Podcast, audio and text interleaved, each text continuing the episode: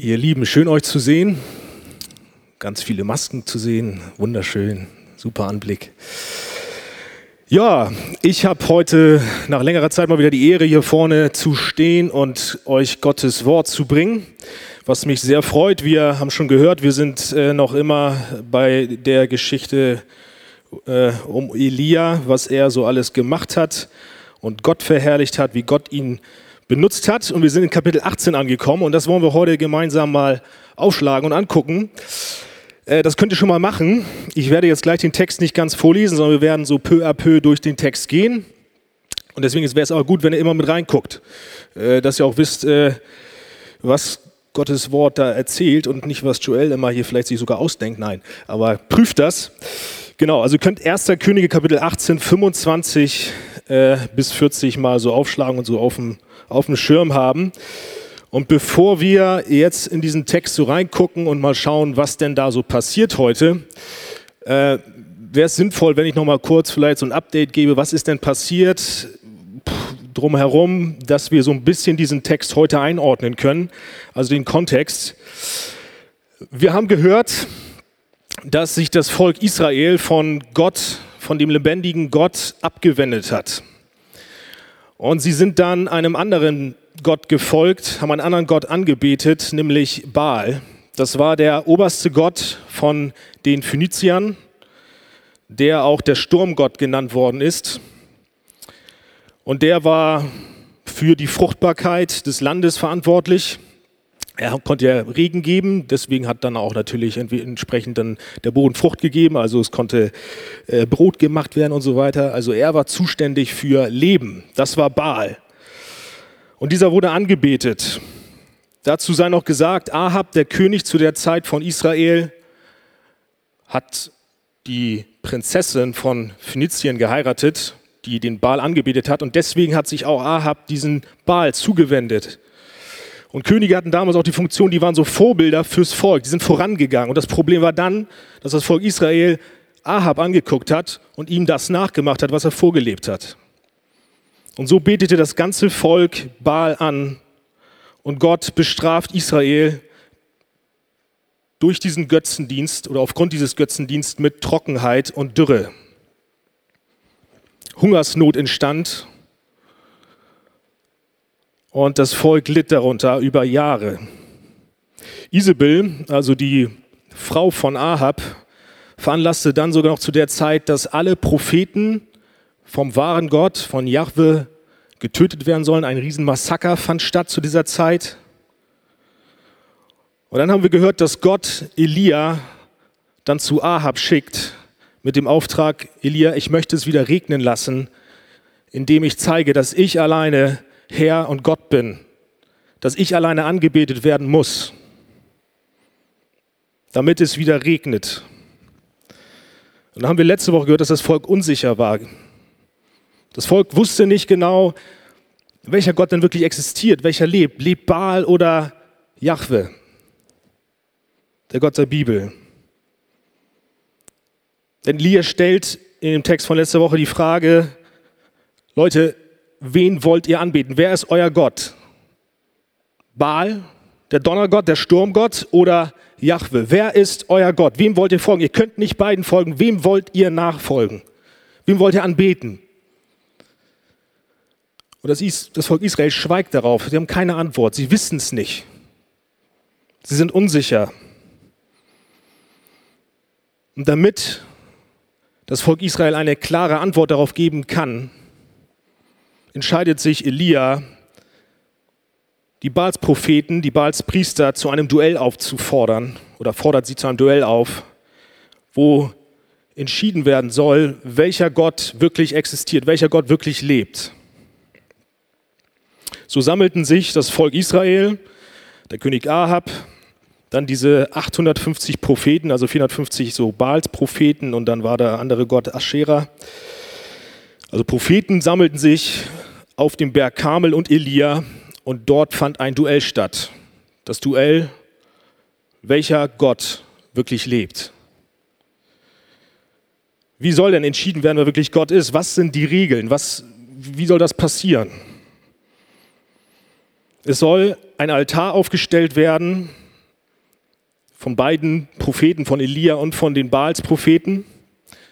Ein Stier soll, ein junger Stier soll draufgelegt werden, getötet werden, zerteilt werden. Und dann soll kein Mensch diesen Altar anzünden, sondern die Propheten Baals sollen Baal bitten und Elia soll Gott bitten, dass dann der jeweilige Gott den Altar und den darauf liegenden Stier in Brand setzt, anzündet. Und der Gott, der dann antwortet, der ist wirklich Gott. Das zeigt dann, dass der Gott lebt. Der eine, der antwortet nicht, dann ist er natürlich tot, weil er kann nicht antworten. Und der andere, der antwortet und Feuer schickt, der lebt, der existiert.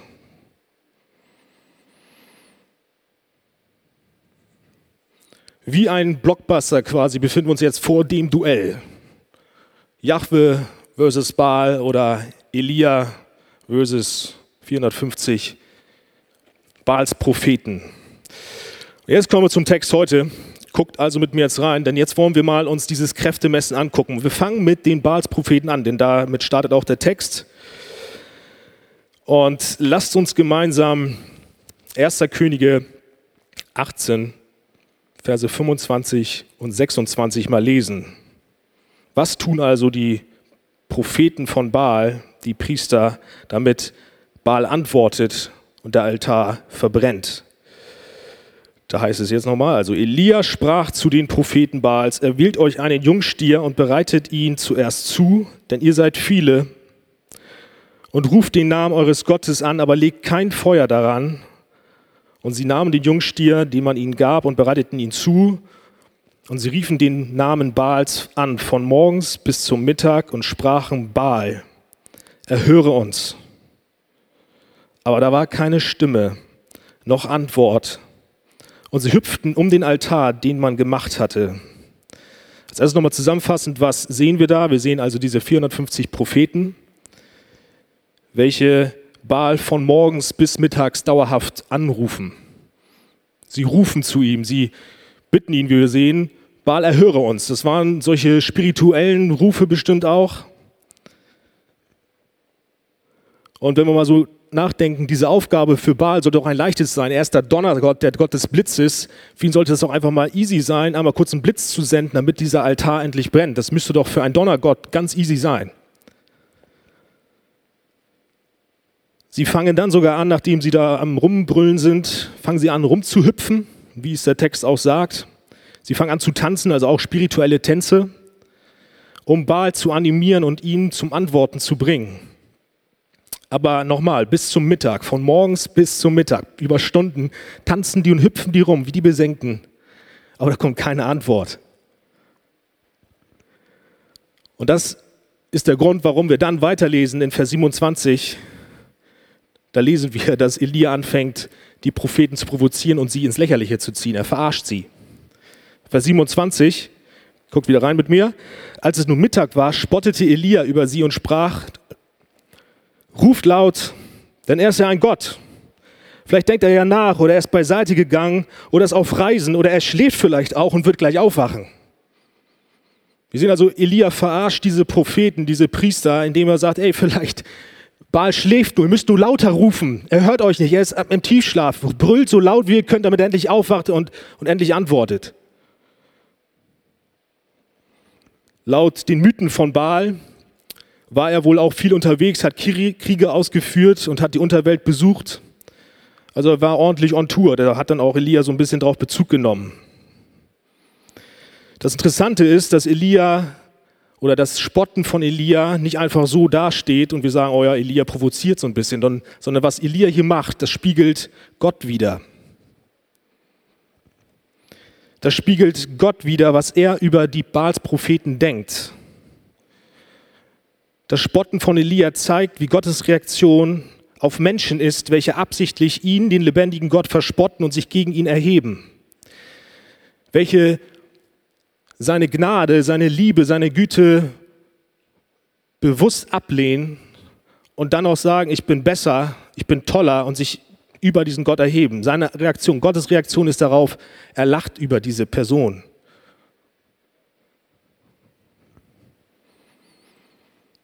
Psalm 2, Vers 4, in diesem Psalm sehen wir, oder ich lese es mal vor, ab Vers 1, die Könige dieser Welt stehen zum Angriff bereit und die Machthaber verbünden sich miteinander zum Kampf gegen den Herrn und gegen den König, den er gesalbt hat. Dann sagen diese Könige, die sich gegen Gott auflehnen wollen, befreien wir uns endlich von ihren Fesseln, sagen sie, lasst uns die Ketten der Abhängigkeit zerbrechen. Und dann heißt es von Gott, seine Reaktion auf dieses Verhalten, doch der im Himmel thront, lacht, der Herr spottet über sie. Gott kann über das Verhalten der Propheten nur lachen, denn es ist lächerlich, dass Menschen so blöd sind, dass sie sich von Gott abwenden und denken, dass es ohne ihn besser ist, dass es besser ist, etwas anderes anzubeten als ihn, weil er doch am Ende der wahre Gott ist, welcher auf dem Thron sitzt und alles in der Hand hält. Dazu aber dann auch gleich mehr. Nachdem also Elia die Propheten provoziert, lesen wir dann wieder weiter. Vers 28, guck gerne wieder rein.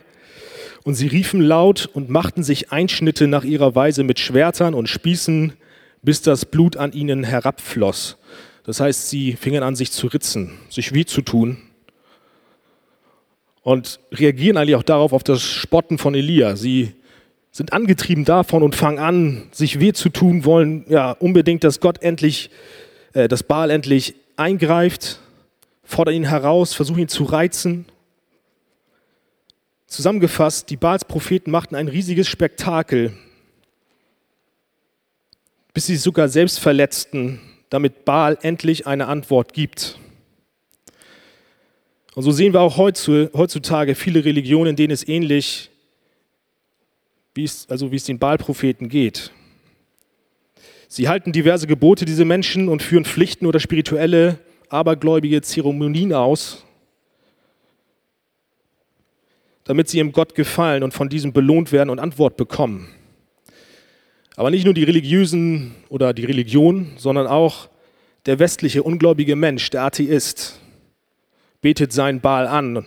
Der äußert sich vielleicht jetzt nicht in einem religiösen Gott, dieser Baal, aber der äußert sich dann eher im Reichtum, in der Gesundheit, das Ziel unbedingt fit zu sein, reich zu werden, dass man gut aussieht, also alles, was hier die westliche Gesellschaft irgendwie als das ultimative Ziel irgendwie ausspricht.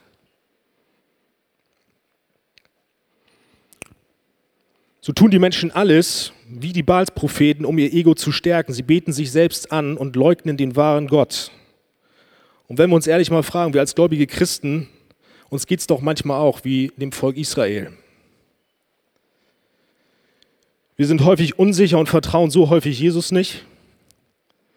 So häufig ist Jesus nicht unser größter Schatz, sondern andere Dinge. Und wir hinken wie das Volk Israel hin und her und denken wirklich, dass weltliche Dinge uns mehr erfüllen können als Jesus selbst.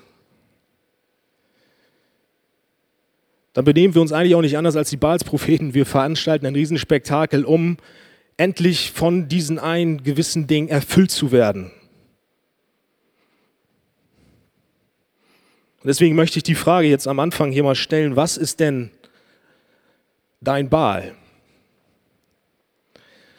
Was betest du in deinem Leben an? Was konkurriert immer und immer wieder mit dem lebendigen Gott und will ihm von Thron stoßen? Was will in deinem Leben den ersten Platz einnehmen? Was ist in deinem Leben dir so wichtig, dass du alles andere davon abhängig machst? Es ist das Thema Partnerschaft, Freundschaft allgemein, Arbeit, also Erfolg irgendwie im Job, da Sicherheit zu haben, ruhig zu werden. Ja, der Job, wenn ich einen guten Job habe, dann werde ich endlich ruhig dann habe ich es geschafft. Oder wenn ich endlich die eine Person gefunden habe, dann bin ich entspannt, dann habe ich Freude für immer. Oder es ist dein Körper, deine Kleidung, dein Aussehen, wie schlau du bist, vielleicht auch dein Abschluss. Ey, ich habe das und das für einen Abschluss, jetzt bin ich toll. Oder sind es materielle Sachen, immer das Neueste zu haben? Ich habe das neueste iPhone und bin deswegen gut, toll. Auch da bilde ich mir drauf was ein. Ich, meine Identität hängt davon ab, was ich alles bieten kann. Oder Klassiker heutzutage, Instagram.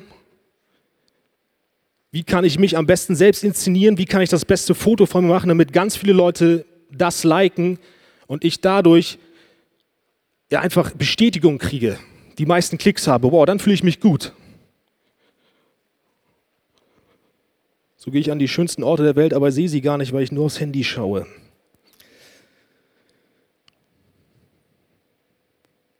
Lass uns bei dieser Frage ehrlich sein. Wovon ist deine und meine Freude abhängig? Und wann denkst du, wenn ich das doch hätte, dann würde es mir endgültig gut gehen? Wenn das oder jenes in meinem Leben passiert, dann bin ich glücklich. Aber wenn irgendetwas vielleicht wegbrechen würde, wann würde dann vielleicht auch eine Welt für dich zusammenbrechen? Jesus sagt in Matthäus 6, 21, da wo dein Schatz ist, da ist dein Herz. Das, was dir am wichtigsten ist, da ist dein Herz zu finden. Die Frage ist, wo ist dein Herz? Wir sehen also viele verschiedene mögliche Götzen in unserem Leben oder wo die Gefahr besteht, dass wir das als erstes so an erster Stelle haben. Seien es Religion oder auch eigentlich der eigene Stolz. Und jetzt lasst uns mal gemeinsam die Antwort von Baal anschauen. Guckt wieder gerne in den Text, Vers 29. Nämlich die Frage jetzt, die ich dann mal so stellen würde, ist, was ist die Antwort auf das Hüpfen, Tanzen, Rufen und Ritzen der Propheten? Antwortet Baal darauf und kommt prompt eine Antwort? Weil die haben ja alles gegeben. Die haben ja einen riesen Aufwand betrieben, diese, diese Menschen. Vers 29. Als aber der Mittag vergangen war, weissagten sie, bis es Zeit war, das Speiseopfer darzubringen. Aber da war keine Stimme, noch Antwort, noch Aufhorchen. Das Ergebnis ist, dass der Gott des Donners und des Blitzes keine Antwort gibt. Es kommt kein Feuer vom Himmel und das trotz des ganzen Aufwands. Haben denn die Baals Propheten vielleicht falsch gerufen? Sind sie falsch gesprungen? Haben sie falsche Riten ausgeführt, dass Baal nicht geantwortet hat? Ist das das Problem? Dass sie zu wenig gemacht haben und deswegen vielleicht Baal noch nicht aufgewacht ist? Das ist nicht das Problem. Das Problem ist ein anderes und das lesen wir zum Beispiel in Jeremia 10, 3 bis 5. Lasst mich daraus mal vorlesen. Da heißt es nämlich, sie, also die Götzendiener, fällen im Wald einen Baum und der Kunsthandwerker schnitzt daraus eine Figur. Er verziert das Standbild mit Silber und Gold und nagelt es fest, damit es nicht wackelt. Und dann steht sie da, die Götterfigur, wie eine Vogelscheuche im Gurkenfeld. Sie kann weder reden noch gehen, sie muss getragen werden. Fürchtet euch nicht vor diesen Göttern. Sie können euch nichts Böses tun und noch weniger können sie euch helfen. Das Problem ist, Baal kann nicht antworten, weil Baal von Menschen gemacht worden ist. Baal ist nicht göttlich, sondern menschlich. Baal ist nicht in der Lage, Feuer zu schicken. Weil es ihn nicht gibt. Baal ist nur eine Holzfigur mit irgendwelchen ausgedachten Geschichten zu seiner Person, wohinter der Teufel steckt und Verwirrung stiften möchte, wie letzte Woche ausführlich gehört. Da gehe ich jetzt nicht zu sehr drauf dann noch ein. Und so ist es auch mit anderen Religionen dieser Welt und unseren alltäglichen Götzen. Wir bilden uns ein, dass diese Dinge uns helfen könnten. Und scheinbar schenken sogar diese Dinge kurz irgendwie Freude. Ich meine, jeder kennt es, der weiß ich nicht, wenn man Erfolg irgendwo hat, dann schenkt das kurz Freude. Auch kurz Antwort, indem wir vielleicht Anerkennung von Menschen bekommen. Aber was du schnell feststellen wirst, und vielleicht hast du es auch schon feststellen müssen, ich schon, ist, dass viele Dinge, auf denen ich mich verlassen habe, früher oder später wegbrechen werden. Dinge, die die Welt uns bieten, sind nicht beständig und können nicht dauerhaft das geben, was du dir wünschst. Und spätestens am Ende deines Lebens werden alle Dinge, die du anbetest, die die Welt uns bietet, und alle Religionen dieser Welt werden an, der, an den Mauern der Ewigkeit zerschmettern. Kurz gesagt, dein Handy, dein Körper, dein Erfolg, überall, wo du Identität drin suchst, verschaffen dir keine ewige Gemeinschaft mit Gott und führen dich nicht in den Himmel. Sie, verlass, sie verschaffen dir keine ewige Hoffnung, keine ewige Freude, keinen ewigen Frieden, welche du nur in Gemeinschaft mit Gott finden kannst. Nein, im Gegenteil, wenn du dein ganzes Leben auf diese ganzen Dinge fokussierst und dich nur daran festklammerst, dich mit irgendwelchen weltlichen Dingen zu füllen und nur diesen Sachen vertraust, aber nicht auf Gott vertraust, nicht auf Jesus vertraust und dein Leben ihm gibst, dann entfernt sich, entfernst du dich eher von Gott. Sie führen dich weg von ihm, direkt in die Hölle. Das Fazit also, deine Götzen werden genauso wenig wie Baal antworten. Sie können dir nicht helfen. Jetzt haben wir uns die Baals Propheten angeschaut. Und jetzt lass uns mal gemeinsam rübergehen zu Elia und gucken, was sein Versuch denn so, was da passiert. Ob auf seinen Versuch, ob Gott antwortet. Und lass uns mal schauen, was er denn so veranstaltet. Lass uns mal ab Vers 30 lesen. Da ist es, da sprach Elia zu dem ganzen Volk, tretet heran zu mir. Als nun das ganze Volk zu ihm trat, stellte er den Altar des Herrn, der niedergerissen war, wieder her. Und Elia nahm zwölf Steine nach der Zahl der Stämme der Söhne Jakobs, an denen das Wort des Herrn ergangen war, du sollst Israel heißen. Und er baute aus den Steinen einen Altar im Namen des Herrn und machte um den Altar her einen Graben so breit wie für zwei Kornmaß aussaat. Und er richtete das Holz zu und zerteilte den jungen Stier in Stücke und legte ihn auf das Holz. Und er sprach, füllt vier Krüge mit Wasser und gießt es auf das Brandopfer und auf das Holz. Und er sprach, tut es noch einmal. Und sie taten es noch einmal. Und er sprach, tut es zum dritten Mal. Und sie taten es zum dritten Mal. Und das Wasser lief rings um den Altar. Und auch den Graben füllte er mit Wasser. Auf der einen Seite haben wir also 450 Propheten gesehen und jetzt sehen wir nur einen Propheten, nämlich Elia, welcher im Vergleich zu den Baalspropheten nicht irgendwie einen Altar aufbaut, sondern er baut den Altar Gottes wieder auf, welcher in dem Baalskult zerstört wurde. Dieser besteht aus zwölf Steinen als Zeichen für die zwölf Stämme Israels. Und somit zeigt er dem Volk, zu welchem Gott er nun beten wird und rüttelt auch quasi damit so ein bisschen das Volk Israel wieder auf. Hey Leute, ich baue wieder das auf, was euch ausmacht, ich baue wieder den Altar eures Gottes, den Gott, also den Altar eures Gottes, eurer Väter auf. Und er zeigt, zu wem sie wirklich gehören.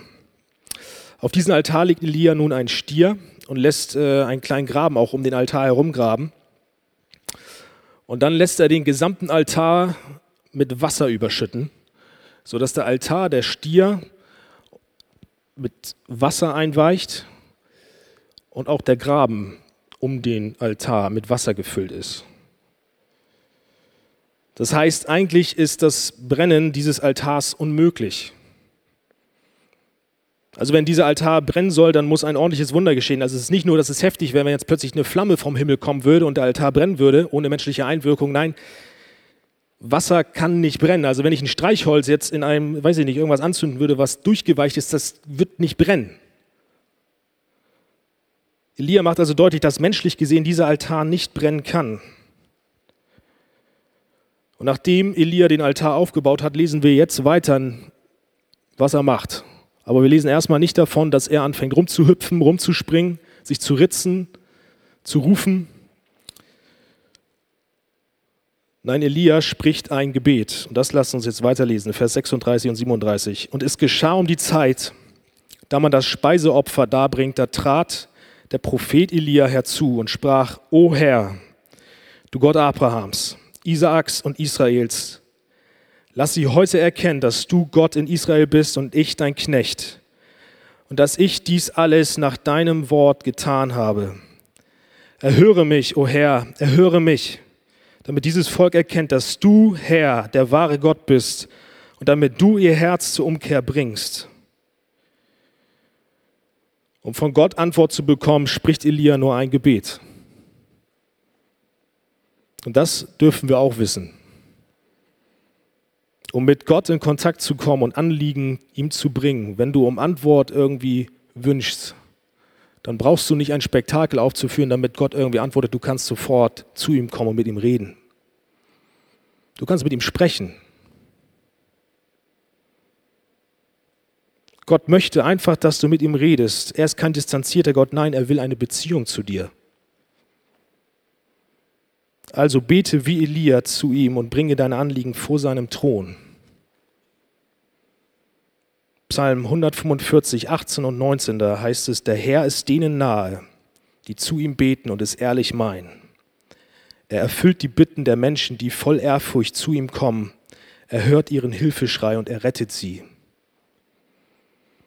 Wir sollen also zu ihm beten und mit ihm sprechen. Und was er dabei macht, ist, dass er auf unser Herz achtet. Er achtet auf unsere Motivation, wie wir zu ihm kommen, was unsere Einstellung, unsere Haltung ist, warum wir wie zu ihm beten. Das guckt er sich an. Er möchte, dass du ihn liebst und so mit einer ehrlichen und auch ehrfürchtigen Haltung vor ihm kommst, so wie wir auch in dem Psalm gerade gelesen haben. Dass du ihm vertraust. Er will ein Herz, welches die Motivation hat, ihm alle Ehre zu geben, nur dass Gott allein verherrlicht wird. Das, das wünscht sich Gott dass man so vor ihm kommt. Er will, dass das das Hauptziel deines Gebets ist. Denn auf ein Gebet, welches seine Ehre sucht, wird er immer antworten. Er hört ihren Hilfeschrei, heißt es in dem Psalm, und er rettet sie. Und so ein Herz, was die Ehre Gottes im Vordergrund hat, das sehen wir bei Elia in diesem Gebet heute. Elia kommt mit einem ehrlichen Herzen vor Gott. Er kommt vor dem, der sein größter Schatz ist. Seine Freude liegt darin, dass Gott sich verherrlicht und alle sehen, dass der Herr allein Gott ist. Kurz gesagt, wenn Gott sich verherrlicht, dann ist Elia glücklich. Sein Ziel ist es, dass auch die, äh, das Volk gerettet wird. Er stellt sich nicht selbst in den Mittelpunkt und hat innerlich das Ziel, so jetzt möchte ich bitte Gott, dass du mal eben diesen, dieses Feuer vom Himmel donnern lässt, damit ich jetzt, damit alle sehen, dass, dass ich recht habe. Nein, so ist sein Gebet nicht. Sein Gebet ist Gott, verherrliche dich, zeige, wer du bist. Du sollst im Mittelpunkt stehen und völlig selbstlos, egal was andere von ihm denken und egal, ob er deswegen sogar leiden muss. Wir haben gesehen, er war in großer Gefahr auch in dieser Zeit, hat er trotzdem die Ehre Gottes im Fokus. Seine Motivation ist, Gott offenbare dich, damit alle erkennen, dass du allein Gott bist, damit dein Volk sich von den Götzen abwendet und zu dir umkehrt, dich anbetet. Gott zeige den Menschen, dass ich für dich lebe und alles, was ich mache, mit dem Ziel deiner Verherrlichung ausführe. Gott, ich möchte allein deinen Willen tun, deinen Willen erfüllen. Und Gott, verherrliche deinen Namen, indem du auch diese Menschen, dein Volk rettest. Denn nur du allein bist Gott und nur dir allein gebührt die Ehre und Anbetung. Du bist der größte Schatz, den es gibt. Und bitte Gott, zeig dich doch dem Volk, sonst ist das Volk verloren. Es wird sonst verdursten, es wird umkommen in dieser Dürre. Führe dein Volk zur Umkehr, damit es endlich wieder regnet und dein Zorn nicht weiterhin auf ihnen liegt, weil sie sonst ewig von dir getrennt sind. Und das ist die Frage, wenn wir uns mal mit Elia vergleichen, wie können wir uns mit diesem Gebet von Elia, mit dieser Haltung identifizieren? beten wir in der Absicht zu Gott, dass er sich in unseren Umständen, egal ob sie gut oder schlecht sind, dass er sich durch unseren Umstand verherrlichen soll? Ist dein größtes Anliegen, dass sich Jesus in deinem Leben verherrlichen soll und alles andere hinten ansteht? Bist du schon am Morgen direkt vor, bevor du aus dem Haus gehst, Herr, Jesus, bitte verherrliche du dich auf meinem Arbeitsplatz, in der Uni, im Bus, in der Bahn, überall, wo ich bin. Verherrlich, verherrliche du dich. Betest du das? Betest du, dass sich Jesus doch den Menschen zeigen soll und Rettung schenkt? Betest du, dass dein Umfeld sehen soll, dass du nur zu ihm gehörst? Betest du das auch, auch wenn vielleicht Widerstand kommt und du darunter leiden wirst, so wie Elia? Betest du das, auch wenn seine Verherrlichung vielleicht nicht deinen Wünschen entspricht?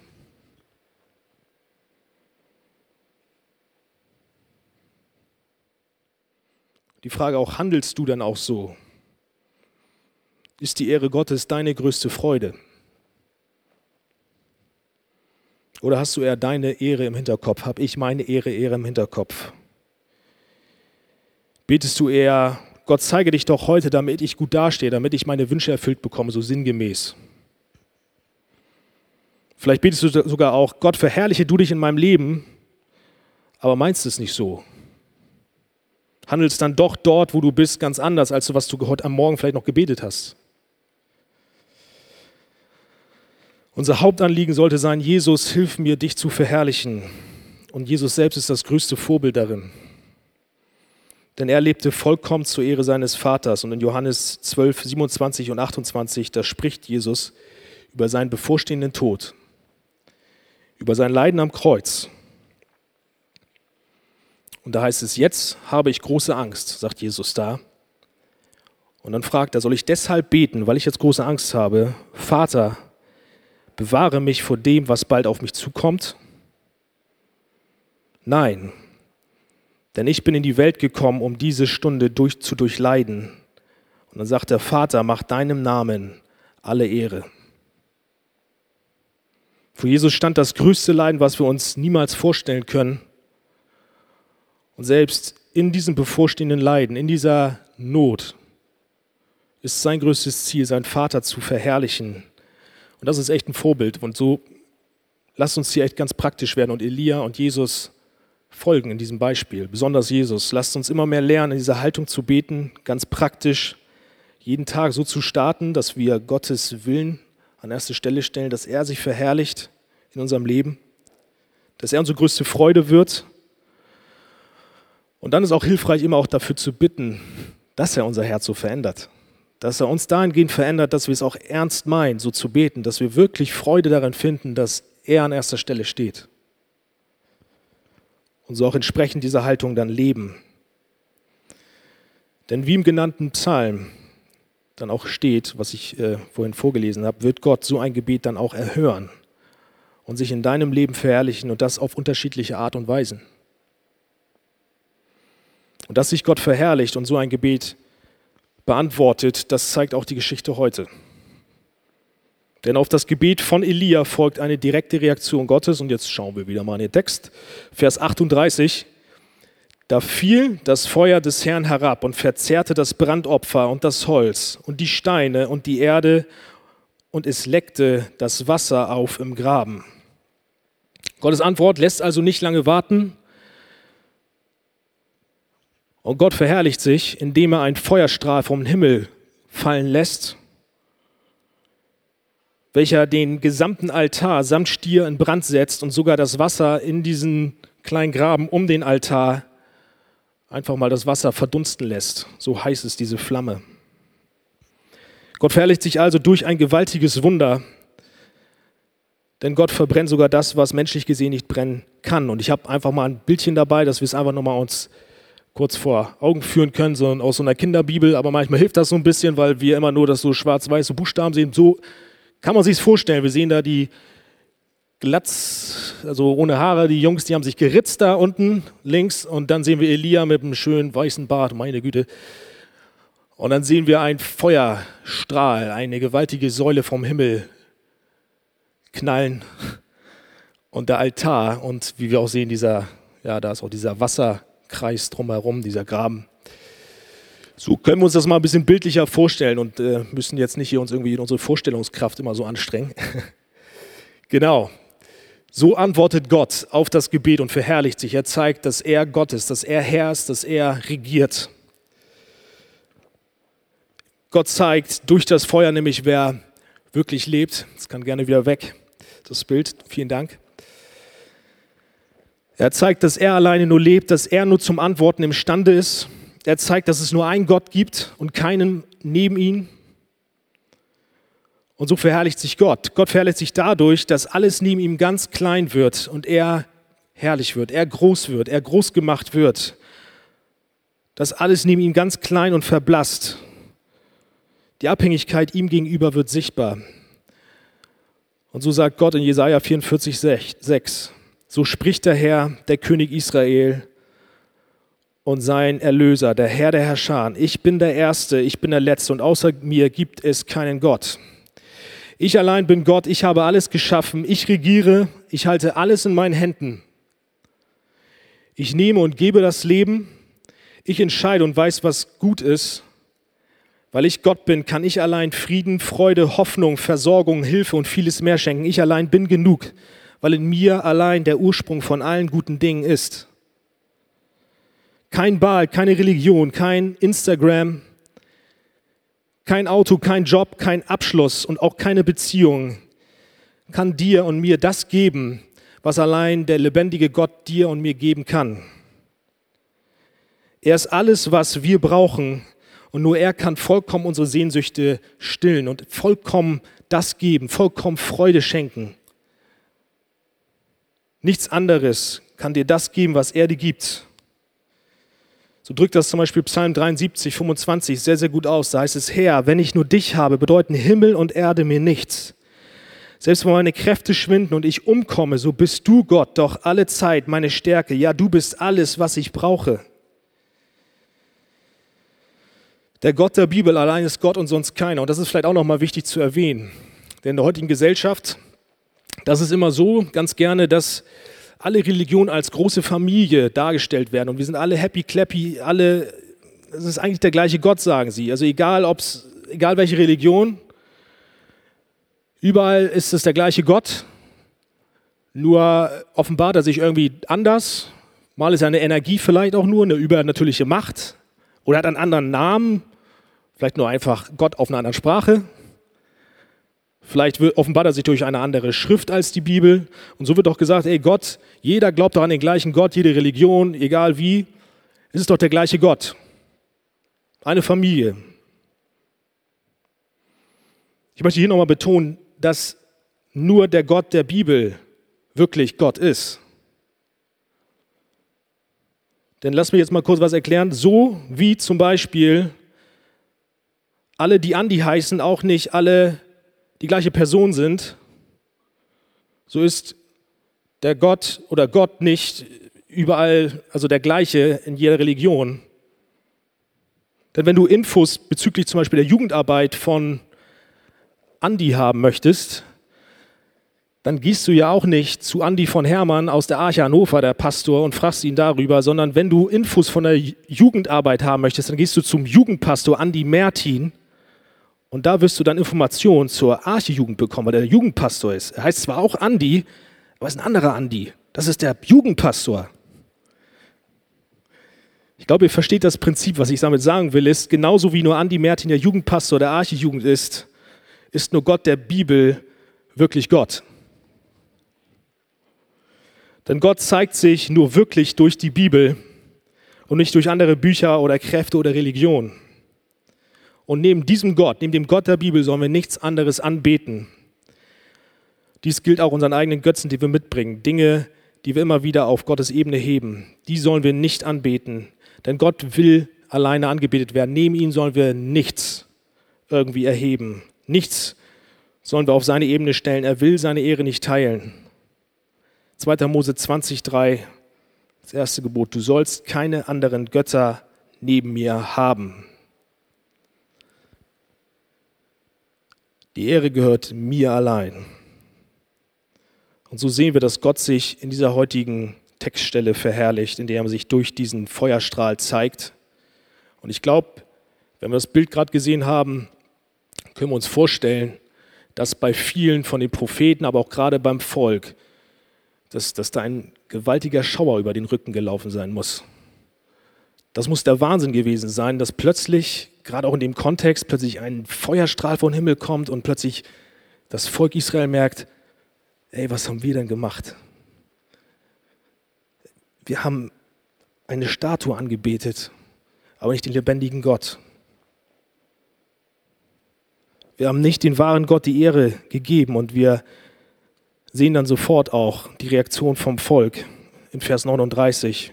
Als das ganze Volk dies sah, da fielen sie auf ihr Angesicht und sprachen, der Herr ist Gott, der Herr ist Gott.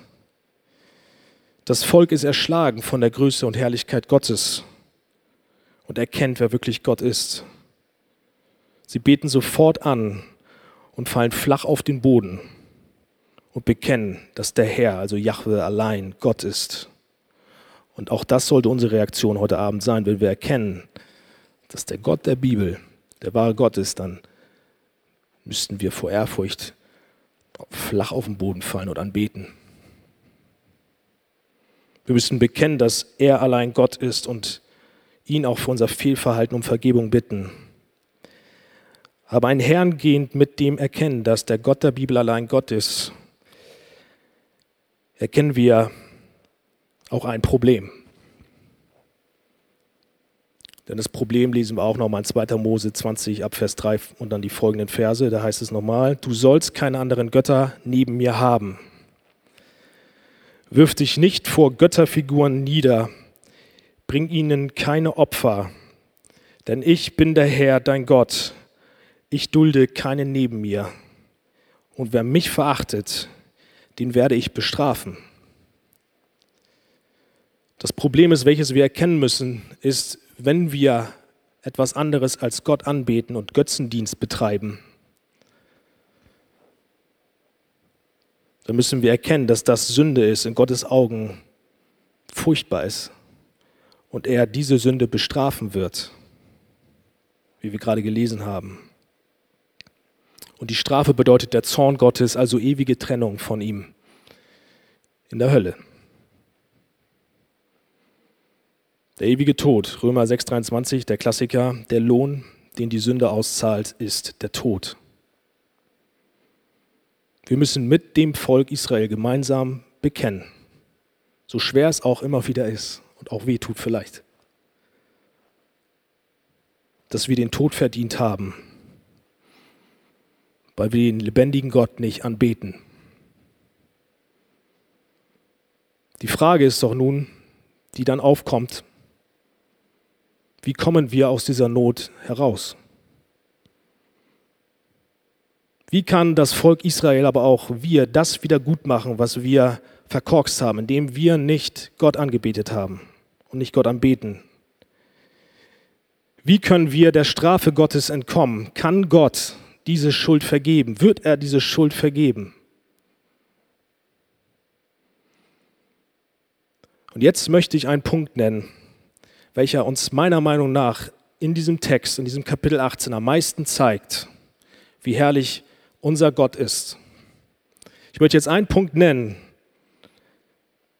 welcher, welchen Gott, den Gott der Bibel, von allen anderen Göttern vollkommen unterscheidet. Einen Punkt, der uns mit Freude und Dankbarkeit erfüllen muss, weil dieser Gott so genial ist und wir das eigentlich nicht begreifen können. Denn Gott, der Gott der Bibel, vergibt dem Volk Israel damals und auch uns heute unsere Schuld und unsere Sünde. Und das, obwohl wir es nicht verdient haben. Und das sehen wir in dem gesamten Kapitel 18. Und da können wir zum Beispiel mal nur in Vers 1 reinschauen. Gott zeigt seine Gnade und seine Liebe in diesem Kapitel. Nämlich Vers 1 heißt es, nach mehr als zwei Jahren sagte der Herr zu Elia, geh jetzt und zeig dich Ahab, ich will es wieder regnen lassen. Wir lesen nicht, dass das Volk Israel von diesem ganzen Götzendienst sich jetzt abwendet und dann zu Gott kommt und dann kommt Gott auf die Idee, okay, das Volk hat sich jetzt von den Götzen entfernt, es kommt auf, mir, auf mich zu und jetzt sage ich, ey, cool, ich will es wieder regnen lassen. Nein, während das Volk noch Baal angebetet hat, ihm gedient hat, entscheidet sich Gott, Elia, geh los, geh zum Volk und ich möchte mich dem Volk zeigen, ich möchte ihnen die Schuld vergeben und es wieder regnen lassen. Ich möchte die Dürre, also die Strafe für ihren Götzendienst wegnehmen und wieder regnen lassen. Und das nicht, weil sie so toll sind, sondern weil ich gnädig bin und mich dafür entscheide. Und so sammelt er sein Volk auf dem Berg Kamel um einen Altar herum, um sich zu verherrlichen. Er verherrlicht sich dadurch, indem er zeigt einerseits, dass er Gott ist, das haben wir gerade gehört, aber er verherrlicht sich auch besonders dadurch, indem er zeigt, dass er Sünden vergibt, dass er gnädig und voller Liebe ist. Die Frage ist, wie zeigt er also seine Vergebung auf diesem Berg Kamel? Damals wurden stellvertretend für das Volk immer junge Tiere geopfert, welche dann symbolisch für die Sünden des Volkes geopfert wurden. Sie wurden verbrannt. Sie trugen stellvertretend die Strafe für das Volk. So heißt es zum Beispiel in Hebräer 9,22, bringt das mal so ganz kurz auf den Punkt. Nach den Bestimmungen des alten Bundes wird fast alles mit Blut gereinigt, denn ohne Blut ist keine Vergebung der Schuld möglich. Es musste also stellvertretend für die Sünden des Volkes ein junges Tier sterben, damit Gott die Sünden des Volkes vergibt. Und genau das ist es, was auf dem Berg Karmel passierte. Ein junger Stier wird geopfert, auf den Altar gelegt und Gott selbst lässt ein gewaltiges Feuer auf dem Stier herab. Und dieses Feuer ist symbolisch für den Zorn Gottes. Gott lässt sein Zorn, die Strafe auf den Stier herab, obwohl eigentlich dieses Feuer das Volk Israel hätte treffen müssen.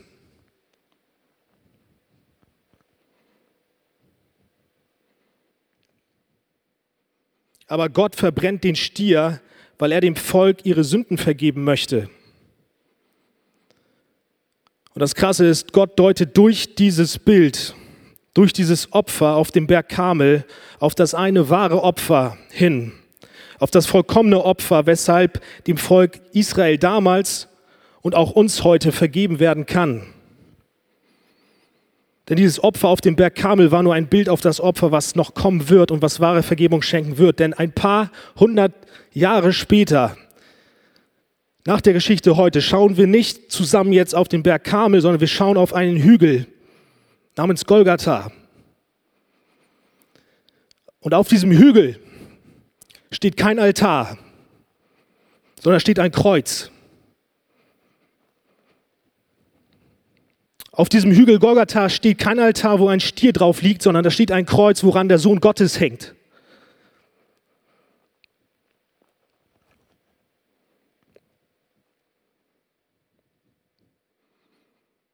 Der Sohn Gottes hing dort.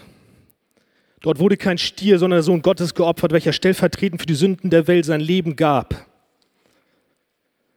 Den vollen Zorn Gottes trug. Jesus trug deine Strafe dort am Kreuz. So wie das Feuer damals das Volk hätte treffen müssen, so muss eigentlich dich und mich der Zorn Gottes treffen.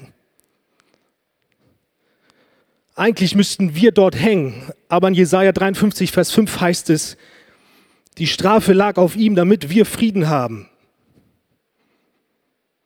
Denn so sehr hat Gott die Welt geliebt, dass er seinen eingeborenen Sohn gab, damit jeder, der an ihn glaubt, nicht verloren geht, sondern ewiges Leben hat. So sehr liebt Gott dich, so gnädig ist er mit dir und mit mir, dass er seinen Sohn für dich gab und dich von der Strafe befreit, welche aufgrund deines Götzendienstes eigentlich auf dir und auf mir lag. Durch den Glauben an Jesus ist unsere Schuld vergeben und Gott nimmt uns an. Gott sammelt uns gemeinsam heute Abend nicht auf den Berg Karmel, sondern er sammelt uns gemeinsam vor dem Kreuz.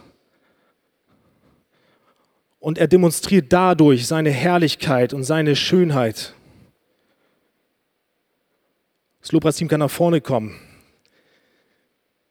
Denn was ich jetzt einfach nur machen möchte, ist, dass wir jetzt erkennen, wer, wer wirklich Herr ist, wer wirklich Gott ist, wer Jesus für uns ist, wie schön Jesus ist, dass er für uns am Kreuz alles vollbracht hat, unsere Sünden getragen hat und möchte uns einladen, dass wir nun zu Jesus kommen. Vielleicht wieder ganz neu, da du heute Abend vielleicht auch gemerkt hast, dass du in vielen Bereichen Gott nicht die Ehre gibst und anderen Dingen hinterherläufst, dann ist genau jetzt der Zeitpunkt, neu zu Jesus zu kommen und ihm um Vergebung zu bitten. Denn er wird dir vergeben, wie wir heute gemerkt haben. Wir haben gelernt und durften sehen, dass Gott ein Gott der Gnade ist. Er wird dich neu annehmen, er wird dich reinwaschen von deiner Schuld und wird dir diese Sünden vergeben. Lege deine Schuld vor dem Kreuz ab. Und vielleicht bist du hier und du kennst Jesus auch noch nicht. Du lebst dein Leben so vor dich hin und du interessierst dich für Gott gar nicht und du läufst eigentlich weiterhin dauerhaft deinen eigenen Götzen hinterher. Du fühlst dich mit Dingen, die dich nicht ewig füllen können und besonders dich möchte ich auch heute einladen, dass du vor dieses Kreuz kommst. Dass du Buße tust und ihm nachfolgst, nämlich Jesus nachfolgst, dass du zu ihm kommst und um Vergebung deiner Sünden bittest. Denn in Vers 40 vom heutigen Text, da sehen wir, was mit den Feinden Gottes passiert. Denn auf ihnen, auf den Feinden Gottes, bleibt die Strafe liegen. Und die Götzendiener, die Baalspropheten, werden umgebracht, sie sterben. Und genau das passiert mit den Feinden Gottes. Sie werden sterben, der Zorn bleibt auf ihnen. Sie bleiben in ihrer Sünde und werden keine Vergebung erfahren. Aber wenn du dich an Jesus wendest und ihm glaubst, dass er deine Sünden dort am Kreuz getragen hat, ihn um Vergebung bittest und vertraust, so wird dir deine Schuld vergeben werden und Jesus wird dich ganz neu machen.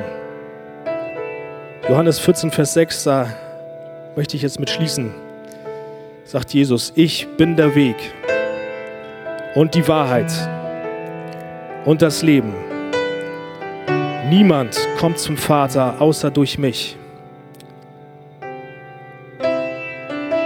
Jetzt lass uns aufstehen und lass uns diesen Jesus erheben. Lass uns ihn preisen für das, was er für uns am Kreuz getan hat. Amen.